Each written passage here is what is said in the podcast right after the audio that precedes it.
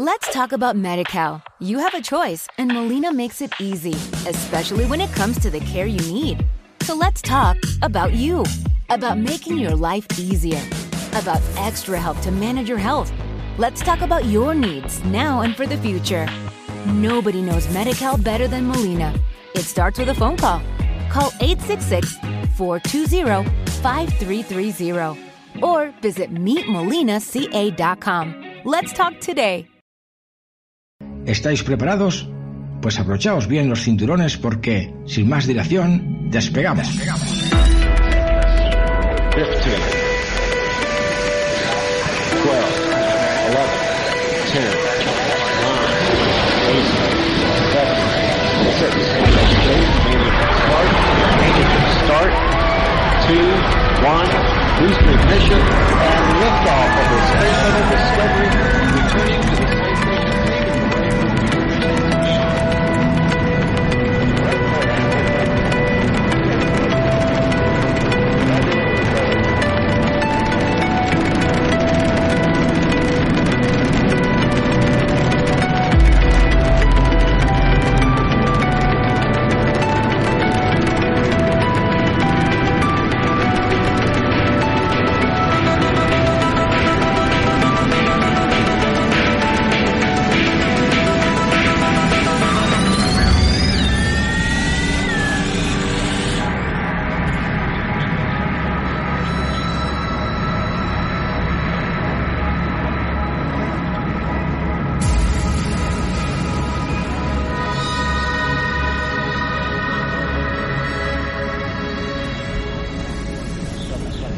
Detenemos nuestro cohete a una altitud de 85 kilómetros sobre la Tierra para escuchar un sonido muy peculiar. Es el sonido de los meteoros llegando a nuestro planeta. Nos encontramos en la mesosfera. La mesosfera tiene 35 kilómetros de espesor. Aquí el aire puede llegar a descender hasta los menos 90 grados centígrados. Los gases de la mesosfera son de baja densidad y están compuestos por oxígeno, dióxido de carbono y nitrógeno. También contiene poco vapor de agua y una alta concentración de ozono. La mesosfera es una capa protectora para nuestro planeta, ya que destruye la mayoría de los meteoros y asteroides antes de que puedan alcanzar la superficie terrestre. Aproximadamente 60 meteoros caen cada hora en la Tierra, pero la mayoría de ellos se desintegran por completo al entrar en la mesosfera y son imperceptibles. La Tierra gana toneladas de masa todos los días procedentes de los meteoros. Pero, ¿A qué suena una estrella fugaz? Aunque en el espacio no hay aire, sí podemos interpretar ciertos sonidos. En la mesosfera existen sonidos, pero no tenemos micrófonos para captarlos. Cuando un grano de polvo de un cometa se vaporiza en una estrella fugaz, en general no podemos oírlo directamente, pero sí podemos captar cómo perturba su entorno. Cada estrella fugaz deja una marca de radio reflejada. No se trata de sonidos directamente, pero sí de interpretaciones de vibraciones electromagnéticas. Las estrellas fugaces no emiten señales, sin embargo, reflejan ondas de radio.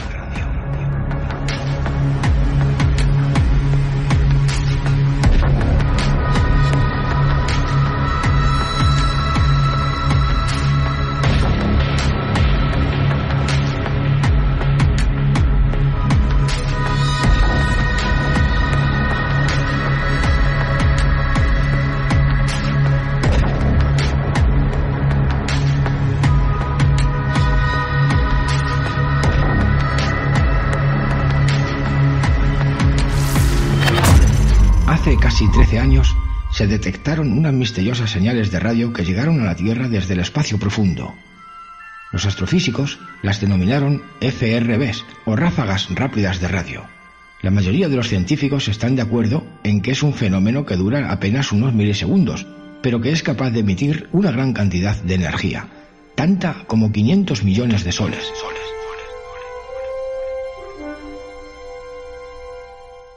La mayoría de estas señales son impredecibles, lo que dificulta en gran medida su estudio porque no existe ningún tipo de patrón para su seguimiento. Hasta ahora.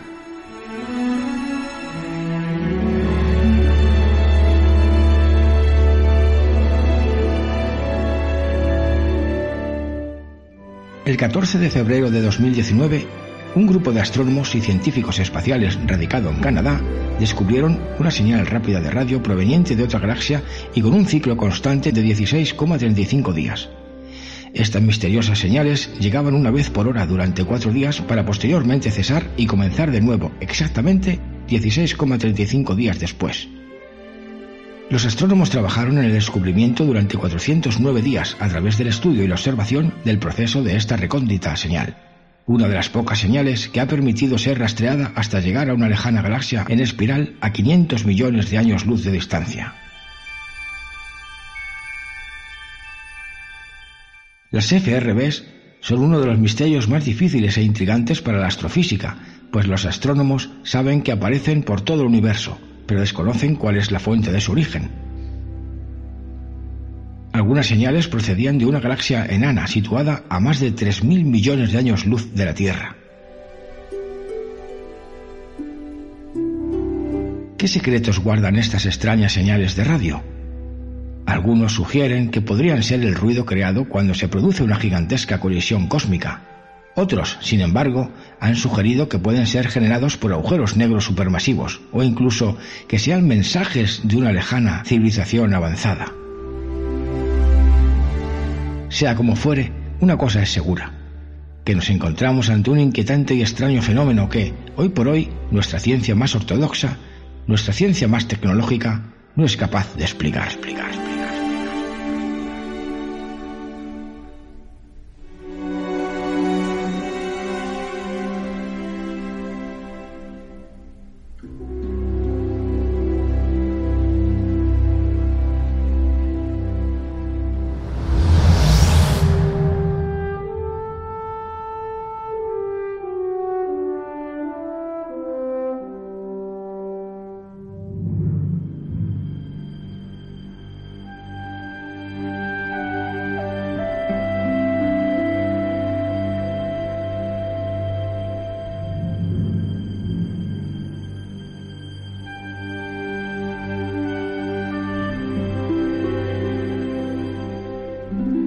Sonido emitido por la sirena de un coche de policía se percibe más agudo cuando se acerca y sin embargo se escucha más grave cuando éste se aleja. La luz también se comporta de manera análoga. La radiación de una galaxia que se aleja de la Tierra a una determinada velocidad la recibimos con una frecuencia menor que con la que se emitió en su génesis, es decir, con una longitud de onda mayor y en consecuencia con un color enrojecido. Nuestra ciencia ha comprobado que la longitud de onda de las galaxias está casi siempre desplazada hacia el rojo, de manera que cuanto más lejana está la galaxia de nosotros, más enrojecida se percibe.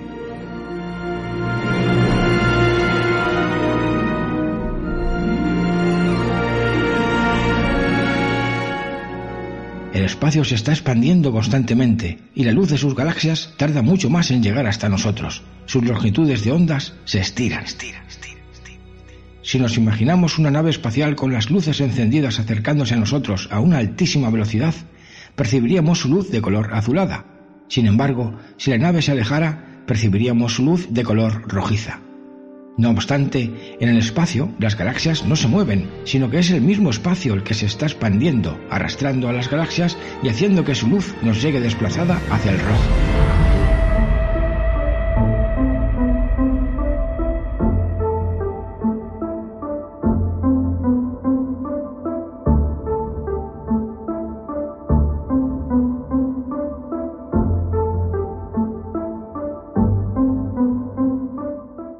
En el año 2008, el profesor Stephen Hawking se preguntaba sobre algunos de los grandes interrogantes de la humanidad. ¿De dónde venimos? ¿Cómo se creó el universo? ¿Estamos solos en el universo? ¿Hay vida extraterrestre? ¿Cuál es el futuro de la raza humana?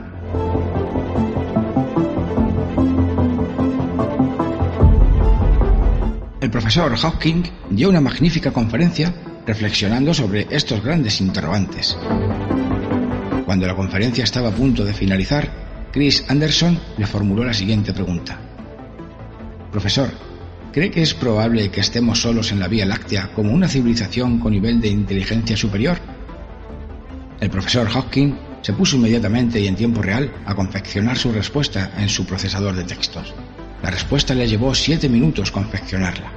Finalmente, el profesor dijo, I think it quite likely that we are the only civilization within several hundred light years. Creo que es bastante probable que seamos la única civilización dentro de varios cientos de años luz. Otherwise, we would have heard radio waves. En caso contrario, hubiésemos escuchado ondas de radio.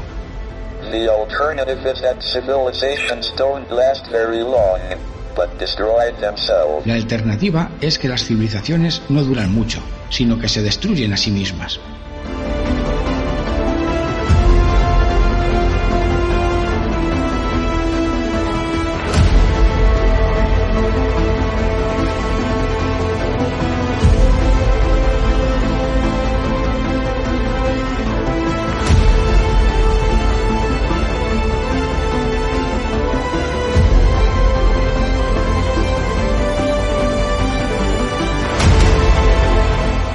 Sin embargo, uno de los fenómenos más enigmáticos repetidos a lo largo y ancho de nuestro planeta son los encuentros en la cuarta fase. El profesor Joseph Hallen Heineck, que fue doctor en astronomía y astrofísica por la Universidad de Chicago y uno de los directores del programa de seguimiento óptico de los satélites de la NASA, estableció tres categorías para las fases de avistamientos y encuentros con objetos volantes no identificados. Estas categorías fueron ampliadas después, incorporando dos categorías más.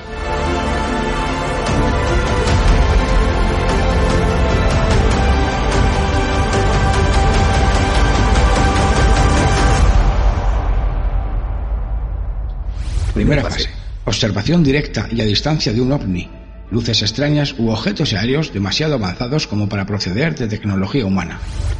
Segunda fase. Observación de hechos que han dejado evidencia de un fenómeno ovni, signos de combustiones, huellas, alteraciones en el funcionamiento de aparatos electrónicos, eléctricos, etc. Tercera fase. Observación e interacción superficial con entidades biológicas no terrestres. Cuarta fase. Interacciones con seres extraterrestres. Cuarta fase tipo A. Abducciones, es decir, el secuestro temporal de personas o animales por parte de los ocupantes de un objeto volante no identificado. Cuarta fase tipo B. Interacciones voluntarias, es decir, la persona accede a los propósitos de las entidades biológicas no terrestres por voluntad propia.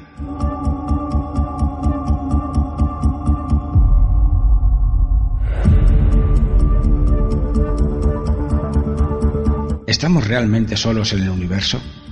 ¿Ha sido visitada la humanidad por seres extraterrestres? ¿Qué nos hace pensar que estamos solos? ¿Hay civilizaciones tecnológicamente avanzadas en planetas lejanos? Tal vez el profesor Hawking esté en lo cierto, que no exista ninguna civilización extraterrestre en nuestra Vía Láctea. Pero, ¿y si existiera vida inteligente fuera de nuestra galaxia?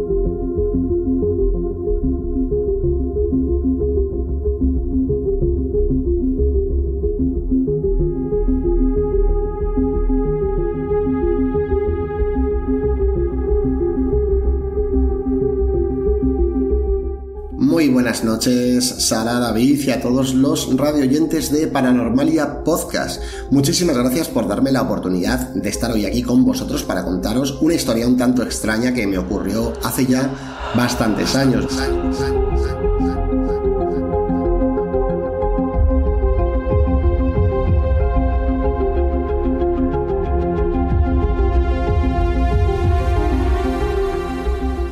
La primera que tuve eh, la tuve hace 15 años y es una visita de dormitorio. Una visita de dormitorio, una visita de dormitorio.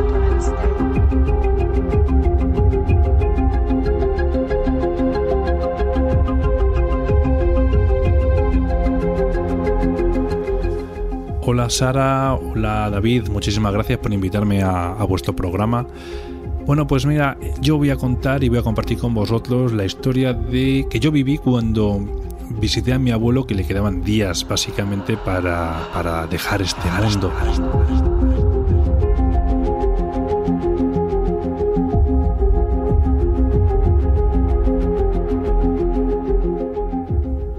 Bueno, eh, esta es mi pequeña historia con un suceso paranormal.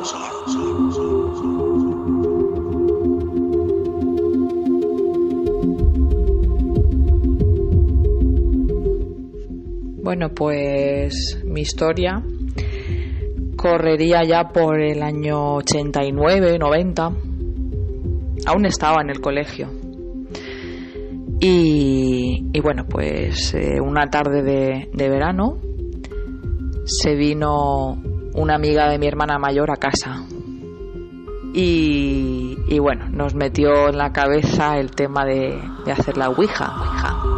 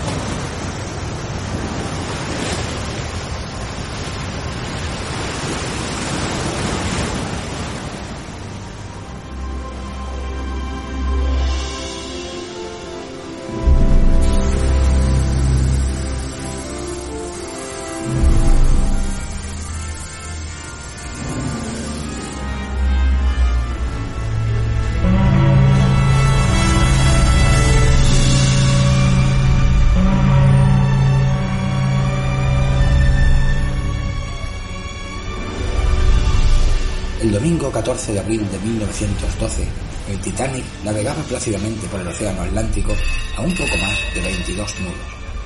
A las 10 y 55 pm, a unas 10 millas al norte del Titanic, el Californian había parado a causa del hielo y enviaba advertencias a todos los barcos en el área. Bright, telegrafista del Titanic, responde al Californian. Fuera, cállate, estás estropeando mi señal, estoy trabajando. El operador de radio del Californian apaga su telégrafo. Finalmente, a las 11.40 pm y con el Titanic navegando a gran velocidad, Fleet observa un gran iceberg justo enfrente del Titanic y lo notifica inmediatamente al puente de mando.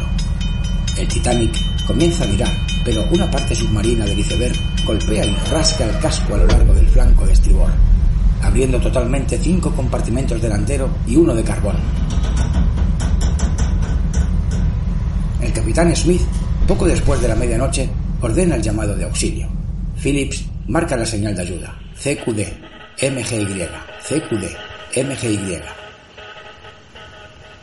El mar comienza a inundar la cubierta A, y en estos momentos el capitán Smith entra en el cuarto de radio y ordena a Phillips y Bright abandonar sus puestos. En su camino al puente, Smith dice a los miembros de su tripulación, sálvese cada hombre por sí mismo. A las 2 y 20 am, los restos del Titanic comienzan a deslizarse hacia el fondo del Atlántico Norte a unos 13.000 pies de profundidad, donde aún hoy permanecen descansando en su lecho de muerte, para siempre, siempre, siempre. siempre.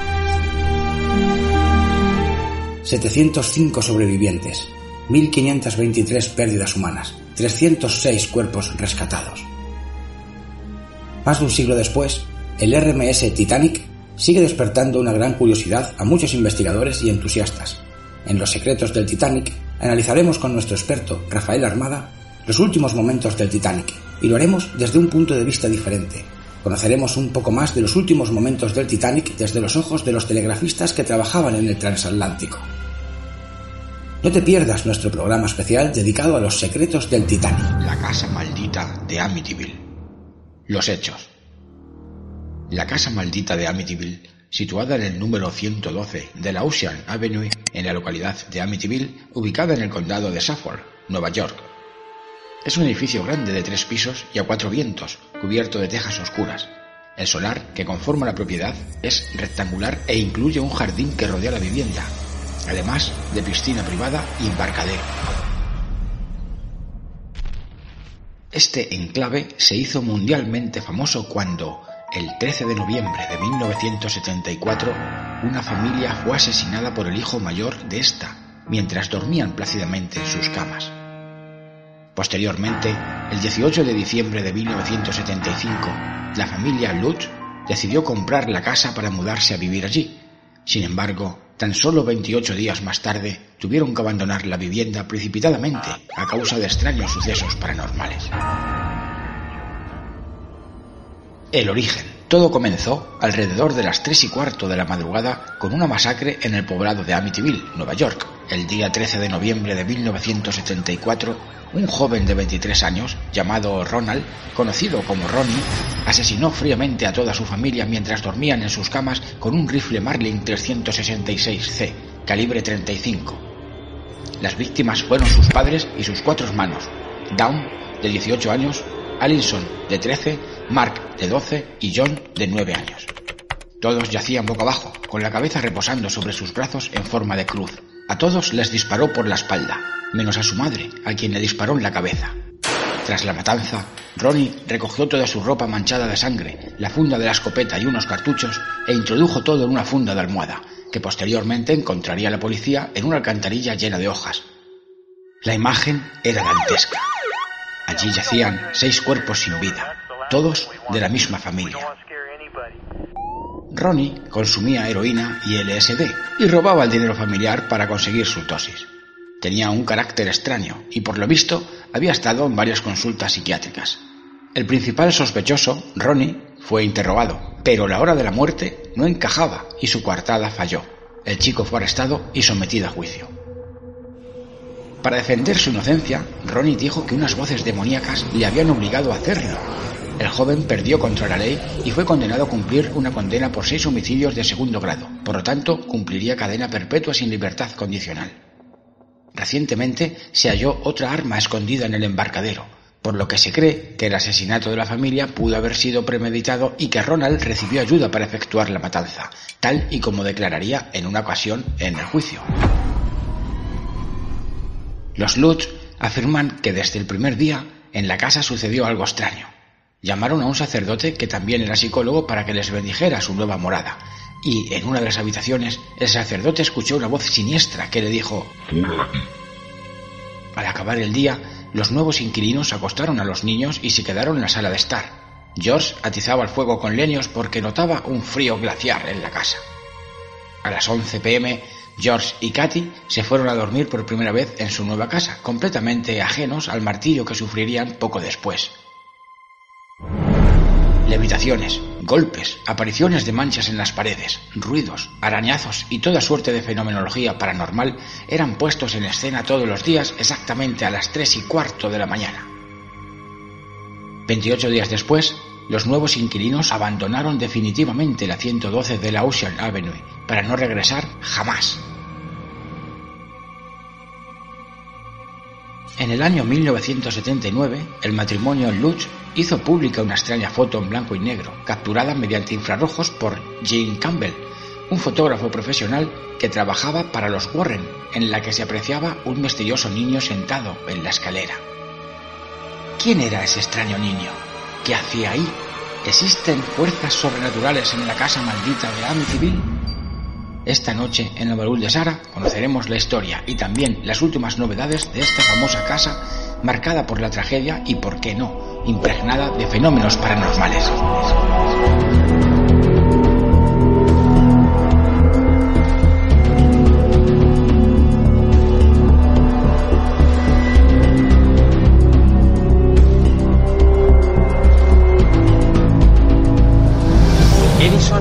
Haber inventado el gramófono tratando de desarrollar un aparato que permitiese a los muertos comunicarse con los vivos.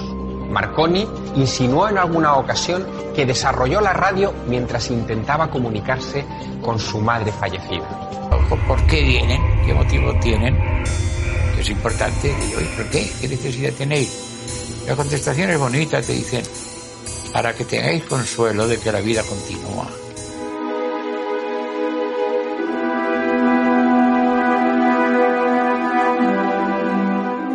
La psicofonía digamos que nace eh, más o menos cuando el sonido empieza a modularse de una forma más práctica.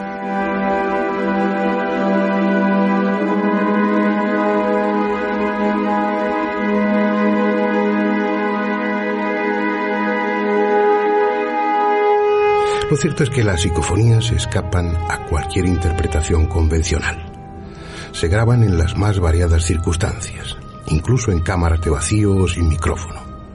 Unas veces expresan perplejidad, otras miedo o sufrimiento. En ocasiones son extravagantes y con frecuencia responden coherentemente a lo que se les pregunta. Pero en definitiva, no sabemos si vienen de este o del otro mundo. Lo único indiscutible es que resultan desconcertantes y, por qué no decirlo, sobrecogedoras.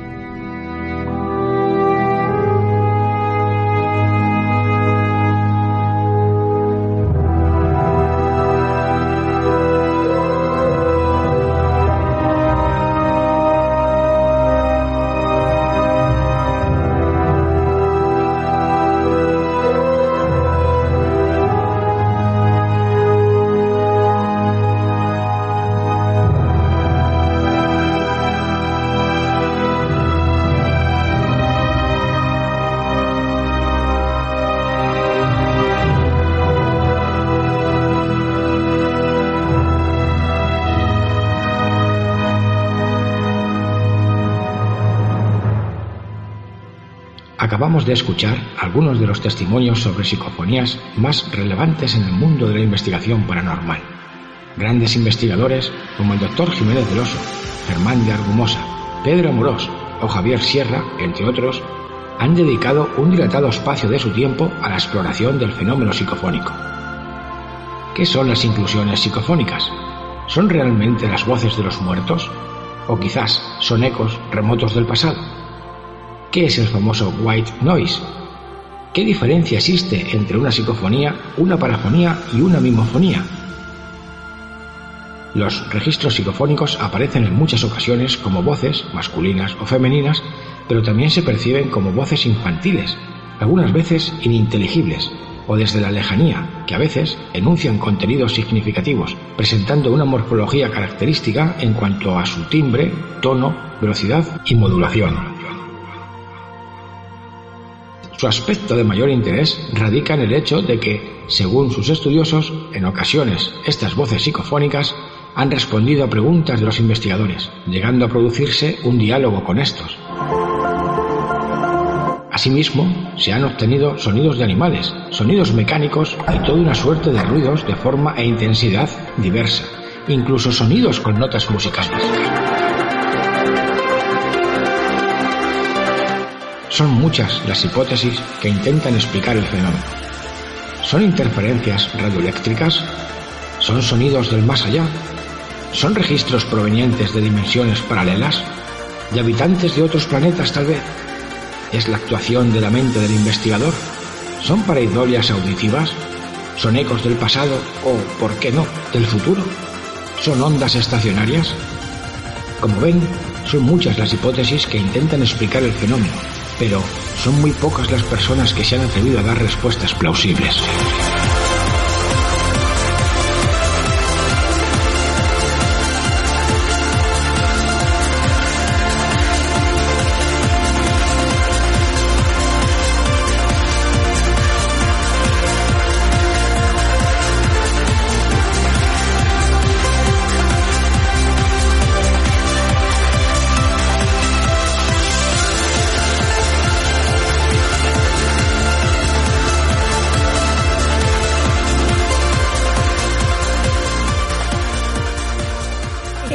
¿Quieres ponerte en contacto con Paranormalia Podcast y contarnos tu historia? Ahora tienes tres formas de hacerlo. Mediante Twitter, mediante correo electrónico, paranormaliaradiopodcast.com y mediante los comentarios de iVoox.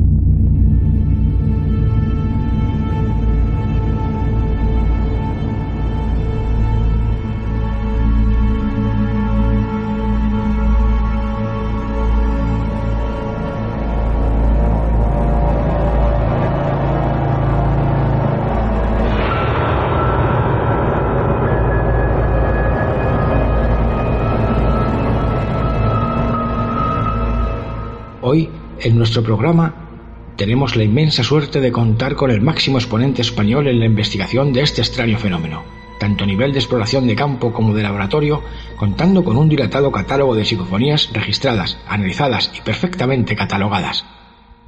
Don Pedro Amorós cuenta en su haber con varios libros dedicados a la temática que nos ocupa y ha participado en numerosos congresos nacionales e internacionales del mundo del misterio como parapsicólogo e investigador en transcomunicación. ¿Está la ciencia cada vez más cerca de comprender y analizar estos enigmáticos fenómenos de voces electrónicas? ¿Podremos algún día ser capaces de comunicarnos con nuestros seres queridos ya fallecidos con todo lo que ello implica? De momento, solo nos queda la opción de seguir investigando. Pero también podemos echar a volar nuestra imaginación y desear que, en un futuro no muy lejano, nuestra ciencia sea capaz de establecer una comunicación directa o indirecta con el más allá. Pues, donde hay fe, hay esperanza. Let's talk about MediCal. You have a choice, and Molina makes it easy, especially when it comes to the care you need. So let's talk about you, about making your life easier, about extra help to manage your health. Let's talk about your needs now and for the future.